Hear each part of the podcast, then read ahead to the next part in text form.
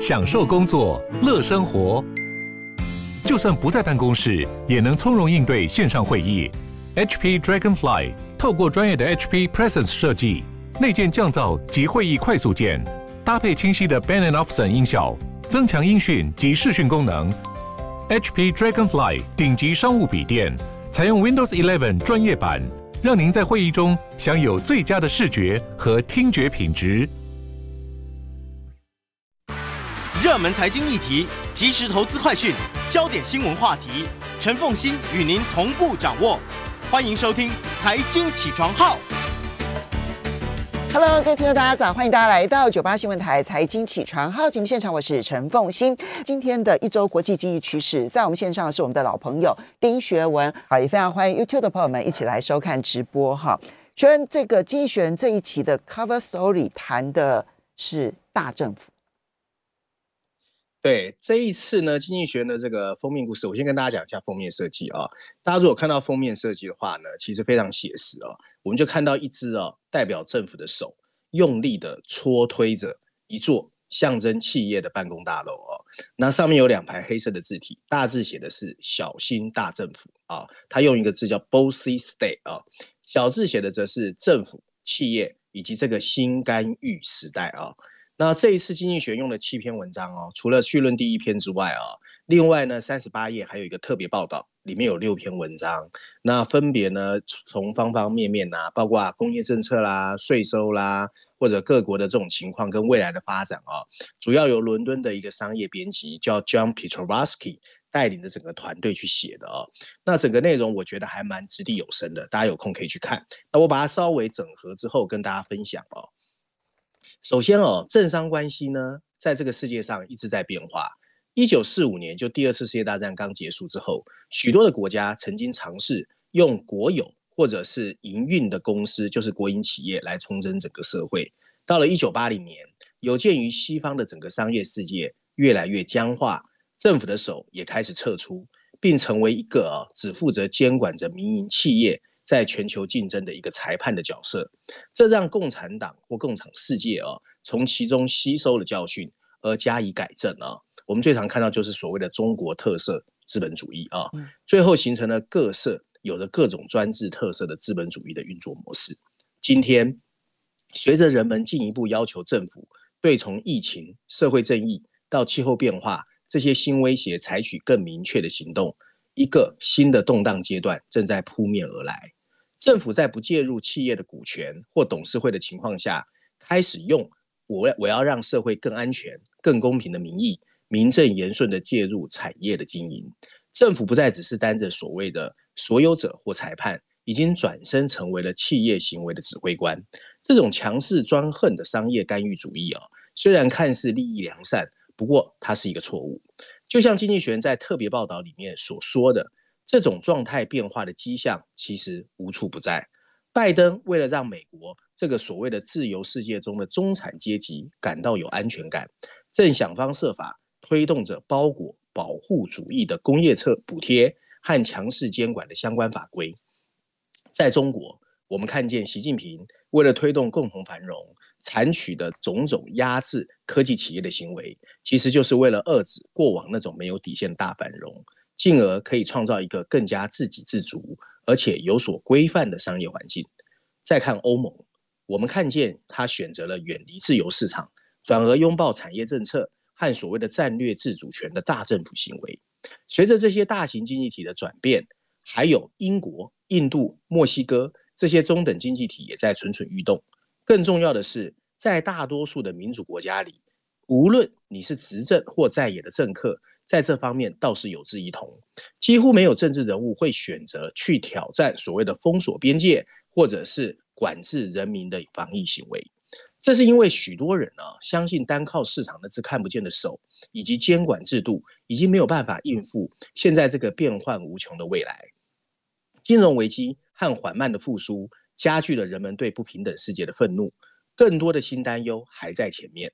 现在全球最大的十家科技公司的规模已经是五年前的两倍以上，嗯，他们的运作模式更是常常凌驾在法律之上。地缘政治变化也跟一九九零年代相去甚远。当时的贸易开放和民主体制的扩张，正刚刚开始，而且他们正在抛弃西方和苏联冷战时期的包袱。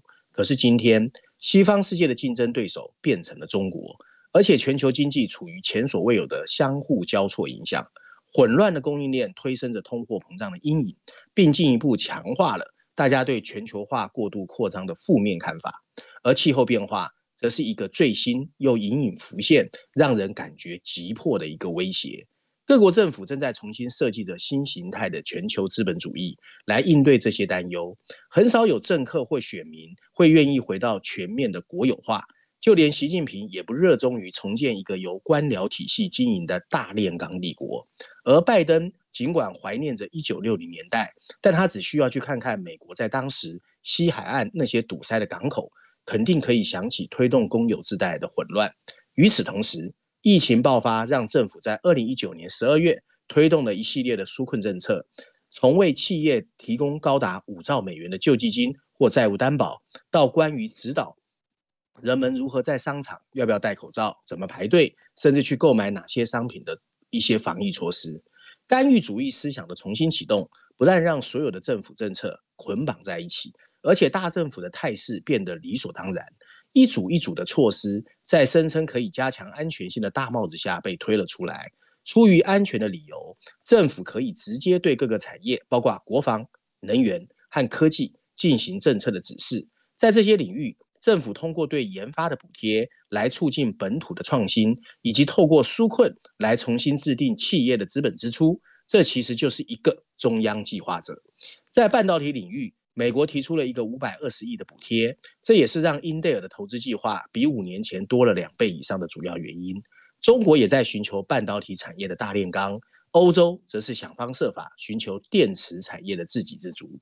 被视为战略政策的定义还可能会扩进一步扩大，例如疫苗、医疗物资和矿产。以国家名义呢，大多数富裕经济体都收紧了对外国投资者的审查。美国的惩罚性制裁和科技出口的管制，涵盖了成千上万的外国个人和企业。另外一些政策则让既有的利益体更加恣意妄为。我们看见股东和消费者的利益，在企业营运的时候不再是最重要的追求。管理阶层还要懂得权衡其他相关群体的福祉，这包括了员工、供应商，甚至竞争对手。其中最显而易见的就是 ESG。作为投资代码形成的分类评级，例如没有保护地球生物的多样化，有没有关注当地居民以及员工的永续生活，这些更广泛的义务要求，对企业来说变得难以避免。而在中国，阿里巴巴已经承诺要为共同繁荣提供一百五十亿美元的捐款。在西方，既有利益者开始透过官僚体制巩固自己的势力。中央银行和公共养老金则是想方设法避免自己被认定是反社会的一份子。美国的反垄断机制曾经致力保护消费者，现在则修正它的目标，例如怎么帮助中小企业。直直面经济和社会问题的雄心其实值得欢迎。到目前为止，中国以外的专制政府起码还没有开始损害商业世界。美国的主要股市指数比疫情爆发前上涨了四成以上。而全球最大的五百家上市公司的资本支出增加了百分之十一。可是从长远来看，有三个危险确实迫在眉睫。首先是政府和企业有着相互冲突的运作目标，这会让双方无法找到最佳的权衡取舍。一家有义务保持良好劳资关系和就业岗位的化石燃料企业，可能就不会愿意一下子缩减规模。可是这会进一步损害气候变化。效率和创新下降，则是第二个危险。想要复制全球的供应链，代价昂贵。跨国企业迄今拥有高达四十亿兆美元的跨境投资，更长远看，竞争削弱在所难免。最后一个问题就是裙带关系，它最终会彻底污染商业世界和政治体制。企业会试图搭建政商关系来操纵政府，并寻求自身的优势。在美国，很多的政商关系的界限变得模糊。越来越多的企业介入选举的过程。经济学最后一段认为啊，政府可以用干预来使市场更好运作，例如用碳税把资本转向改善气候变化有用的科技，资助那些企业不愿意资助的 RMD，保护劳工和穷人的福利。但新形态的大政府作为跨界了一些界限，他的拥护者心里寄望的是一个更加繁荣、公平和安全的商业世界。不过，经济学人认为，他们最后迎来的可能会是一个效率低下、充满既得利益者和自我孤立的商业新世界。你当然可以想象，以经济学人他这种自嗯嗯这个自由主义的这个嗯市场派哈，他没有办法忍受现在政府的干预变得越来越多。但是你回头去看，它其实这个反扑很重要，是来自于人民的需要，还有供应链重组所产生的影响。我们休息一下，马上回来节目现场。欢迎大家回到九八新闻台财经起床号节目现场，我是陈凤欣。在我们线上是我们的老朋友丁学伟，非常欢迎 YouTube 的朋友们一起来收看直播。那么，嗯，接下来学文为我们挑选的这一篇文章是《伦敦金融时报》的一篇社论，谈的是疫情的人员管理问题吗？对，主要是用企业管理者的角度，他在提醒大家，其实你的管理工作越来越难哦。在《伦敦金融时报》这一篇全球社论的标题，他写的是怎么在疫情中做好管理啊？补充标题说的是从疫苗接种的政策到混合形态的工作，所有企业高层管理的压力只会越来越大啊。文章一开始他说，没有人敢说在企业界做管理很容易。不过，在我们面对疫情，从二零二零年初的严重危机到今天这样有可能会驯服病毒的临界阶段之间。管理工作只是变得比平时更加困难。在这种情况下，管理者其实值得我们同情。距离欧米孔变种病毒出现才不过几个礼拜，就连最狂热的本来支持返回岗位的倡导者，今天也开始怀疑。他们再一步重新进行规划工作安排的计划，管理人员不得不按照现有的防疫要求，再一次改变办公室的安排，还有商务旅行的新年度规则。而预测劳动力短缺和通货膨胀会带来的动荡经济，以及按照员工需求给予该有的医疗责任，以及其他必须调整的人事策略，都变得手忙脚乱。其中最重要的就是确保所有员工的安全的工作场所。随着 Omicron 的浪潮席卷，有一些人正在增加要求，所有人你必须接种第三剂的疫苗。在政府的指导下，许多美国企业已经推进要求员工全面接种疫苗。花旗集团采取了特别严格的路线，他威胁要解雇那些在一月底之前还没有接种第三剂疫苗的员工。在英国，公用事业啊，譬如说 Wessex Water，还有连锁超市 W.M. Morrison，还有瑞典的家具集团 IKEA，在当地的分支机构也采取了各种政策，降低那些被确诊感染而必须自我隔离却没有接种疫苗的员工的病假工资，就是降薪啊。出于法律、道德和其他的实际原因，企业鼓励员工接种疫苗，仍然比强制或不打针不能工作的政策更可取。我们很容易理解为什么医护人员应该接种疫苗，但这些部门之外的管理人员，譬如说一些政府，也开始认为有争议的政策其实是为了保护更广泛社区的集体健康，或者仅仅是为了维持足够的人员配置。在许多部门，无论疫苗接种，或者是疾病政策怎么样，混合形态的工作已经会持续下去。缺乏对实践的明确定义是管理者面临的一个挑战。对于每个团队负责人都对半数参与者在线，而另一半亲自在场的糟糕会议的混乱感到不适应，或者担心居家工作人员闲置。当然，另外还有一些人则称赞反而更有了创意。无论哪种方式，实现真正灵活的工作。都需要对管理技术进行重大的调整，以及发挥比以办公室为中心的团队合作更高的协调还有沟通的水平。由于许多国家仍然面临着就业的短缺，员工的辞职或退休浪潮加剧了关于如何管理疫情后期劳动力的艰难困境，而且使得这些决定变得复杂。用一家美国集团的人力资源负责人的话说：“我们必须接受混合工作，并解决现在的疫情问题。”否则，员工会选择去一个可以让他们灵活弹性的其他雇主。文章最后提到，跟二零二一年相比，今年开始压力重重的管理人员看到了更多充满希望的迹象。在发达国家，已经有人谈论社会要学会与 COVID-19 共存，就像对付流行感冒一样。优秀的管理者应该随时做好应对意外的准备。我们很难找到最佳的实践，或许有些人会尝试采用一种。历史悠久的管理技巧来处理这个棘手的问题，那就是放慢你过快的行动，并试着让问题自行解决。我觉得有点像让子弹飞一下，无为而为，无有道理，有道理。就是，嗯，确实有很多事情你不用冒进。嗯、不过，疫情确实造成了很多员工其实对于工作想象的改变，这个在台湾很不明显。可是我现在看到的一些报告、一些研究，对于美国、欧洲影响非常非常的大，因为他们呃，我我也听到了很多的外商公司的朋友，他们也都会提到说，现在呢，员工因为员工其实现在是短缺的哦，其实现在已开发国家是缺工的状况，那这一些你要尤其缺人才，那你要去挖人才，你就必须。对于上班时间重新定义，而且给多给予很多弹性的一些规定。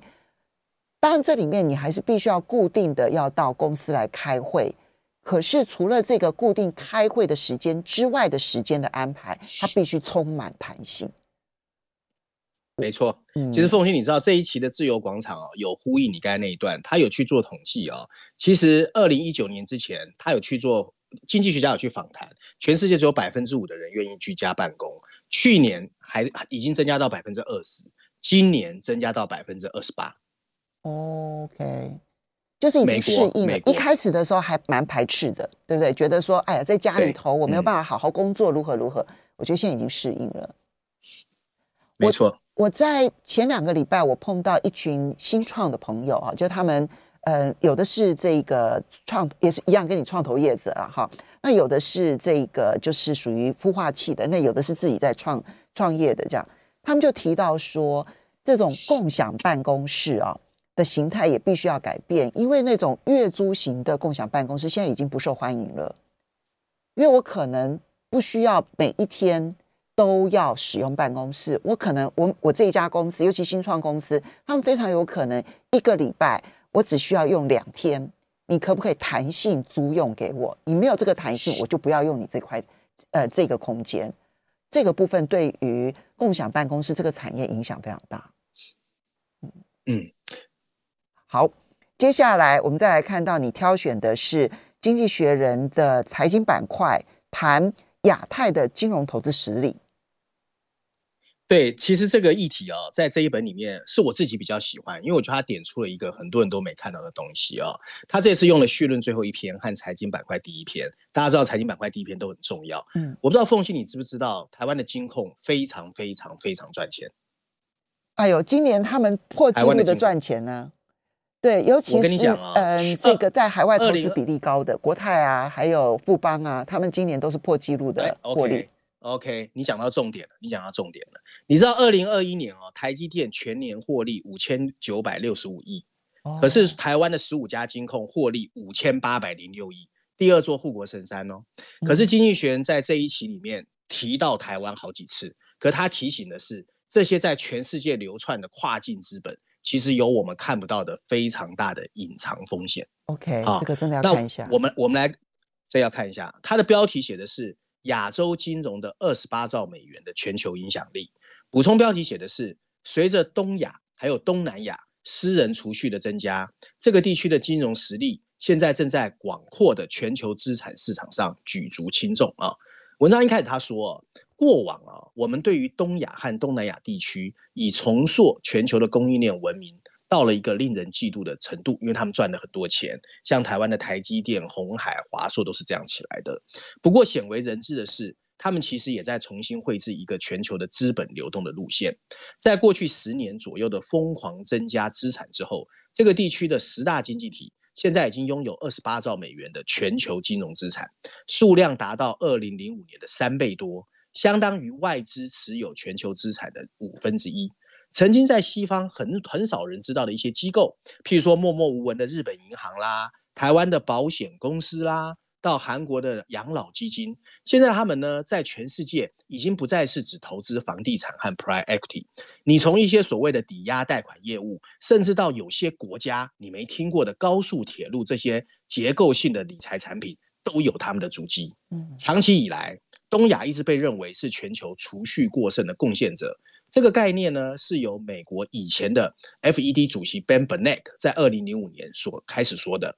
亚洲的外国资产的规模从那个时候开始急剧暴涨，原因就是这个地区变得更富有，但是却更老龄化。经济学研究了十个东亚和东南亚的经济体的外国金融资产跟外汇存底彼此比例的变化之后呢，发现这十个国家的外国金融资产从二零零五年只有八兆美元，现在是二十八兆美元。他们在全球外国持有的金融资产中份额已经整整增加了五个百分点。亚洲储蓄的构成也发生了变化，在某些地区或国家尤其明显。当本奈克先生进行分析时，经济学人这组十个经济体的政府和中央银行持有的外汇存底，平均约在一个国家外汇金融资产的一半。但是这是在以前，这些是在一九九七年、九八年亚洲金融危机之后，作为抵御未来货币崩溃的堡垒而储存起来的。并被保存到安全的流动资产中，外汇存底的平均份额现在已经下降到了只有三分之一，从百分之五十下降到三十三。与此同时，另外三分之二的库存现在变成金融资产，在全世界的投资中资金流动，而且爆炸式增长，因为这个地区的机构投资者开始在寻找新的收益来源，因为利率太低。这种转变引起了金融监管机构的注意。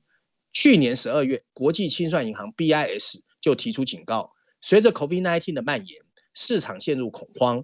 亚洲机构投资者在二零二零年三月进一步加剧了美元融资的压力。然而，对于这些金融联系和它相关的风险，大部分的人知道的很少。经济学人的国家样本分为三个阵营。现在最有钱的国家就是香港、日本、新加坡。他们外汇存底相对没那么多，主要是以金融资产的份额去持有跨境资本。他们的成长慢慢进入成熟阶段，变化比较小。可是变化最大的发生在韩国和台湾。在二零零五年，台湾一半的外国金融资产和韩国三分之二都是用外汇存底。对。可是从那个时候开始剧烈变化，此后这两个国家的外汇存底又增加了一倍。不过，金融资产的投资组合和其他的扩张速度还要更快。韩国和台湾现在分别拥有一点五兆美元和二点一兆美元的外国金融资产，其中只有不到三分之一是外汇存底。另外，在马来西亚，金融资产现在也以二比一的比例超越了外汇存底。相比之下，中国、印尼、菲律宾、泰国目前还是外汇存底为主。外国金融资持股的增长。跟保守的机构投资人转变为金融市场的大玩家同时发生。一个典型的例子是位于日本的 农业合作社啊，叫农林中金，它持有四点八兆日元的担保贷款凭证。我们稍微休息一下，我们稍微休息一下，这件事情其实与你我息息相关。我们马上回来节目现场。欢迎大家回到九八新闻台财经起床号节目现场，我是陈凤欣，在我们线上是我们的老朋友丁学文，也非常欢迎 YouTube 的朋友们一起来收看直播。那么这一期的经济学的财经板块的第一篇，其实它还不止这一篇呢、啊，讨论的是亚太地区整个金融投资实力的大崛起啊，二十八兆美元的实实力。这里面呢，他挑选的十个国家包括了香港，十个国家地区好了，包括香港、日本、新加坡、韩国、台湾、马来西亚、中国大陆、印尼、菲律宾跟泰国啊。那你把它区分成大概三大区块来看的话，嗯，香港、日本、新加坡早就是外汇存底远高，呃，早就是它的嗯一般民间的金融资产远高于它的外汇存底。而台湾跟韩国是过去十年变化幅度最大的，也就是从金融资产少于外汇存底，现在变成民间金融资产，海外的民间金融资产远远大于它的这一个外汇存底，也许多出了一倍以上哈。那呃，马来西亚现在也正在跟台湾的路径一致。那中国大陆、印尼、泰国跟菲律宾外汇存底还是主要的他们的这个外汇金融资产。不要小看这件事情，因为，嗯、外汇存底是政府能掌控的，但是民间金融资产在海外的投资是民间是政府几乎完全无法掌控的，所以它可能带来的风险就值得观察了。学文，对，他开始点名台湾了，台湾最有名的国泰人寿跟富邦人寿啊，这些台湾的保险公司现在已经成为很多国际市场上。非常有影响力的金融机构大的投资者，在过去十年啊，他们的总资产几乎增加了三倍 （triple）。现在更多的几乎都是海外基金或海外的结构性产品。到二零二零年底，将近他们的百分之六十的资产都是在外国投资，已经比十年前的二零一零年的百分之三十整整增加两倍。这种机构投资者现象非常普遍，以至于由一系列全球公司和政府在台湾发行的外币债券，台湾有一个福尔摩沙债券市场，我不知道凤信知不知道？知道，对啊，嗯，对。那很多的外国的这个需要钱的企业都到台湾来发福尔摩沙债券，用各国不同的外币，可是这些外币也有汇率风险。到二零二一年底啊，光福尔摩沙美元债券的未偿还部位就高达一千九百五十亿美元，而六年前只有八百四十亿美元，就是台湾啊这些金控机构在台湾募集投资人的钱去买。这些外国需要钱的债券，叫我记得美光有来台湾发行过这个福尔摩沙债券，很多都来，因为现在变成是香饽饽的，因为来台湾发很好发，而且呢利率相对也便宜啊。那这个其实也是有风险的啊，这是经济学人说的，不是我说的。那韩国国民年金局呢也在寻求更多的海外部位，而且宣布了一系列的全球政策。去年外国资产占韩国养老金百分之三十七，几乎是二零一三年的两倍。这个公司的目标是到二零二四年把这个比例提高到百分之五十，而这个战略不仅在海外追逐回报，而且在流动性比较低的资产类别也追逐回报。反正就是只要能赚钱，他都不在乎啊。那为韩国私营部门雇员管理的这个马来西亚的这个公积金局叫 EPF，为亚洲机构的海外影响力提供另外一个例证啊。去年他推出了他所谓世界上最大的伊斯兰教。法的私募股权基金，那很多呢机构都分到了根去帮他做管理。那在这里面呢，当然就是也有一些风险存在。所有这些活动的结果就是，亚洲机构投资人已经成为某些市场的巨大买家。澳大利亚联邦银行的一个行长就说，他们在澳大利亚的规模大到让人害怕。他还说，日本的寿险公司已经是当地的第三大资产拥有人，占他投资组合的百分之十到百分之十五。有一些机构也承诺向客户提供保证，并且随着利率降低到最低水平，他们别无选择，只能在评级比较低或流动性比较差的资产类别中继续投资。业内人士说，这个地区的保险公司越来越多的转向新兴市场的债券，还有收益更高的亚洲债券。私人的非流动性资产也变得受欢迎。投资咨询公司 B Finance 的一个分析师叫 Anisha Patani，他就表示。亚洲投资人长期以来一直被私募股权和房地产吸引，不过他们现在开始在基础设施还有私人债务投资中越来越活跃啊。对于国际清算银行和国际货币基金组织这些国际机构来说，所有这些变化，他们都认为是充满了金融风险，跨境资金流动可能更加的不稳定，他们会将压力从一个国家传递到另外一个国家，并对投资人和他们参与的金融市场构成风险。尽管许多金融机构必须以本国货币向客户付款，但他们似乎很少做好避险的对冲。私人资产更难以可靠的价格快速的流动 （liquidity） 或赎回。如果投资人需要撤出，就有可能有流动性的风险。有关持股的构成、其中的风险和流动性的掌握，甚至数据的连贯性，其实各国政府，尤其亚太政府难以掌握，这让完整的情况看不清楚。文章最后一段提到。假如中国也开始开放金融市场，那代表中国的钱也会开始走向跨境。它超过三兆美元的外汇存底，会使其他的金融资产相形见絀。一个有关外国资产持有构成的变化，不是一个命运的问题，它需要中国放宽资本管制。但对证券投资的一个微小举措，就会在全世界造成巨大的资本流动。J.P. Morgan 就说，中国的保险公司。对于往海外走也很有风险，也很有兴趣啊。他们希望分散持股。总而言之，尽管亚洲私人持有的外国资产越来越多，但更大的风险浪潮可能才刚刚要开始来。我怎么觉得现在拥有极庞大的金融资产是一个困境呢？就一方面，因为这些、嗯、真的钱太多，真的因为。因为呃，这些国家都是储蓄率非常高的国家，对不对？好，所以呢，它的国内的所有的资金就是就是满满到一个爆，钞票满天。其实，在台湾是我们的超额储蓄太严重了，所以对于这些拥有大量金融资产的人，他如果不到海外去投资，他根本不可能获得足够回报给他保护的这些承承诺的利率，所以他一定要到海外去投资。但是海外投资的风险就是如此的大，如此的剧烈，而且现在看起来，因为国际上面的这一个嗯，这个震荡的压力越来越大。对，他刚刚所，那新台币的那个新台币的汇率又不断的不断的强势，我们的到海外投资的汇率风险又又存在在那个地方。嗯，我觉得如果我现在是金融操作者，嗯、我应该很头痛。哦，很头痛啊，很麻烦的。对，没错。好，但这个就是现在在台湾一个很大的压力啦。我们现在还不知道。好，没有我。